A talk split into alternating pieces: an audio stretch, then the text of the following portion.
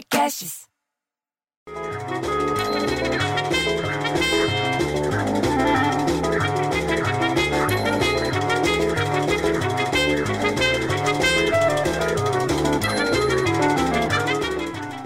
Aí eu acordo, ponho o pé no chão, ligo a televisão e a primeira notícia, sabe o que, que é? Neve em São Paulo. Forte frente fria pode provocar fenômeno no estado que é pouco acostumado ver neve ou que não, não testemunha o fenômeno por décadas. Você acredita nisso, bicho? Nevando no estado de São Paulo? Pô, bicho, que friaca! Aí você lembra que eu te falei ontem que você abre e-mail para começar a semana e vem lá mais ou menos umas 79 mensagens de spam? Então, hoje piorou, bicho. Veio muito mais porque agora o correio está de greve, então o pessoal abusa do e-mail. A Federação Nacional dos Trabalhadores de Empresa de Correio e similares, ou seja, o pessoal que entrega as coisas, decidiu entrar em greve ontem. Eles falaram que não há prazo para o fim da paralisação da, da estatal, do, que começou às 10 da noite de ontem. De acordo com a federação, os grevistas, sabe o que eles estão parando? Eles são contra a privatização da estatal, bicho. Eles reclamam que chamam de negligência com a saúde dos trabalhadores na pandemia e pedem que direitos trabalhistas sejam garantidos. Eles estão pedindo coisa.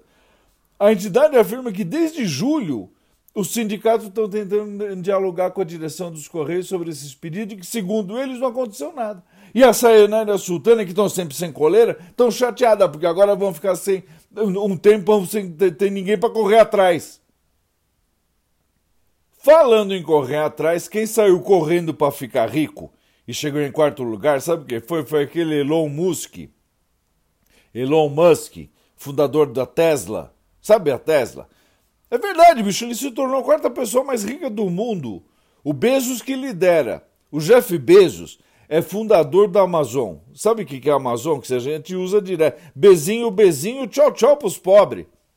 Alta de 13% nos papéis da empresa do Tesla impulsionou a fortuna do empresário em 7,8 bilhões de dólares em um dia, bicho.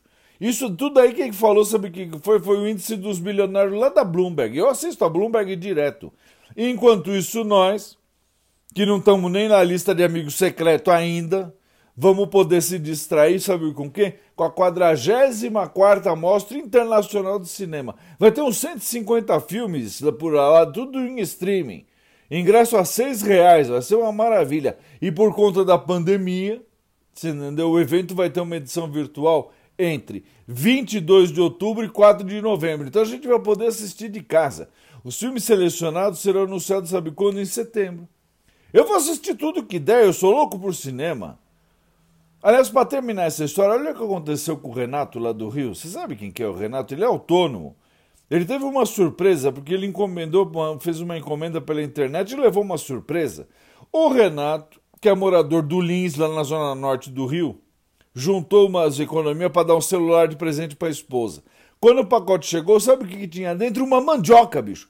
Porra, parece piada, mas não é, bicho. Ele disse que a mulher estava triste porque ela precisava de um telefone para trabalhar. Daí ele fez um esforço e comprou um iPhone pela internet. Isso daí foi no dia 6, agora há pouco tempo.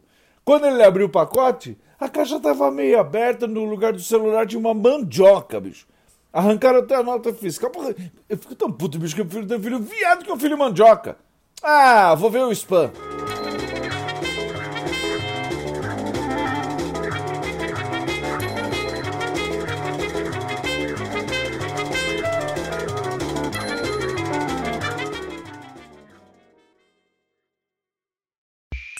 Esse podcast foi editado por Rafael Sales e Júlia Fávero.